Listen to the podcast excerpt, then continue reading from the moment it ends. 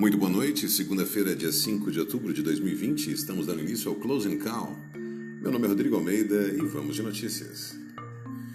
O Ibovespa fechou em alta nesta segunda-feira, acompanhado, e acompanhando o desempenho positivo das bolsas internacionais, em meio à expectativa de que o presidente dos Estados Unidos, Donald Trump, receba a alta do hospital.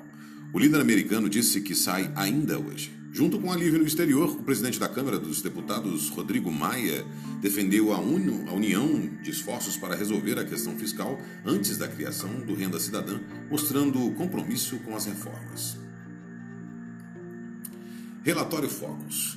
Entre os indicadores, os economistas do mercado financeiro projetam uma queda um pouco menor do produto interno bruto, PIB, em 2020, revelou o relatório Focus do Banco Central de menos 5,4% na semana, os especialistas enxergam agora um recuo de 5,2% para 2021. A mediana das projeções continua em crescimento de 3,5%.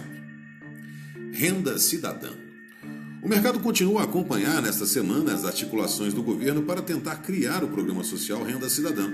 A ideia mais recente, segundo a Folha de São Paulo, é extinguir o desconto de 20% concedido aos contribuintes que optam pela declaração simplificada do imposto de renda da, pessoa física. De acordo com o jornal, a medida pode atingir mais de 17 milhões de brasileiros.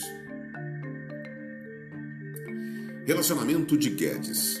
Membros do governo estão fazendo esforços para apaziguar a relação do ministro da Economia Paulo Guedes com o presidente da Câmara, Rodrigo Maia. Hoje à noite eles se encontraram em um jantar para tentar retomar o diálogo, segundo o broadcast político. O encontro ocorrerá na casa do ministro do Tribunal de Contas da União, Bruno Dantas. Havia uma expectativa de que Guedes e Maia fossem se encontrar neste domingo, mas a conversa foi adiada. Radar corporativo. No noticiário corporativo, a Petrobras anunciou a venda de uma empresa no Uruguai por 61,7 milhões. Essas foram as notícias do Closing Call. Muito obrigado pela audiência. Encontro todos vocês amanhã no Morning Call. Tenham todos uma excelente noite e até lá.